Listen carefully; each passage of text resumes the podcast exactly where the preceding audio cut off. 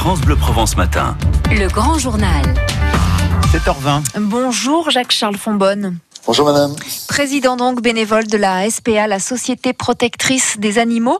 Vous venez visiter ce matin le refuge, le refuge d'Aix-en-Provence et vous êtes très attendu parce que vous allez justement présenter les travaux qui sont prévus pour améliorer le bien-être des animaux. Qu'est-ce qui va être fait à Aix-en-Provence? On va faire beaucoup de choses. Il va y avoir deux tranches. Nous avons d'abord un, un, comment dirais-je, une première tranche euh, de mise en état, de remise en état, qui seront des petits travaux, mais surtout nous avons déposé un permis de construire et qui va nous amener à une reconstruction complète et une modernisation complète euh, de ce refuge. Parce qu'aujourd'hui, euh, il manque des places. On sait, hein, les abandons des chats, des chiens sont de plus en plus nombreux et en hausse. Alors nous avons euh, au chiffre euh, d'hier un 30% d'augmentation des abandons euh, depuis le début de l'année par rapport au premier trimestre de 2018. C'est considérable. On n'a jamais vu ça et franchement on comprend pas exactement pourquoi. C'est pour ça d'ailleurs que nous organisons, j'en profite pour vous le dire, les 18 et 19 mai prochains dans l'ensemble de nos, de nos 57 refuges, des journées portes ouvertes pour justement booster un peu le, le, les adoptions. C'est sans fin en fait ces abandons.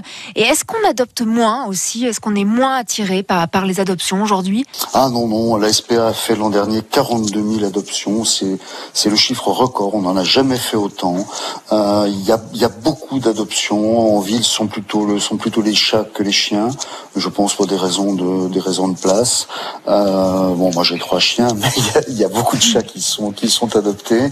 Non, non, les, les adoptions ne, ne baissent pas, mais on est inquiet Et on ne peut pas les éviter, ces abandons on essaye de les éviter en faisant ce que l'on appelle des adoptions responsables, c'est-à-dire qu'on vient pas chercher un chien comme un objet, on vient chez nous, nos, mes agents interrogent les, les, adoptants potentiels sur leurs conditions de vie, sur, sur la composition de la famille, on fait venir tout le monde, le papa, la maman, les enfants, et lorsque tout le monde est d'accord, et lorsque tout le monde s'est mis euh, d'accord sur le même chien ou sur le même chat, là on procède à l'adoption. Jacques-Charles Fonbonne, Brigitte Bardot veut une campagne nationale de stérilisation des chats.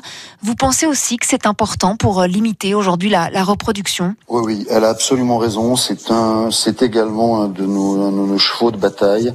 Euh, moi, c'est un des points que je vais essayer de, mettre en place dans les années euh, à venir de façon vraiment efficace. Euh, pour vous donner un ordre d'idée, il y a une étude scientifique qui a été faite théoriquement, mais c'est un peu comme les lapins de, de Pagnol, mais théoriquement, un couple de chats en bonne santé, bien nourri, peut, au bout de 4 ans, avoir 20 000 descendants. Euh, cette année, c'est le début de, de, la reproduction et de l'arrivée des portées. Euh, je sais que mes équipes craignent ça énormément parce que nous sommes débordés de chatons. On en a des, des, des centaines.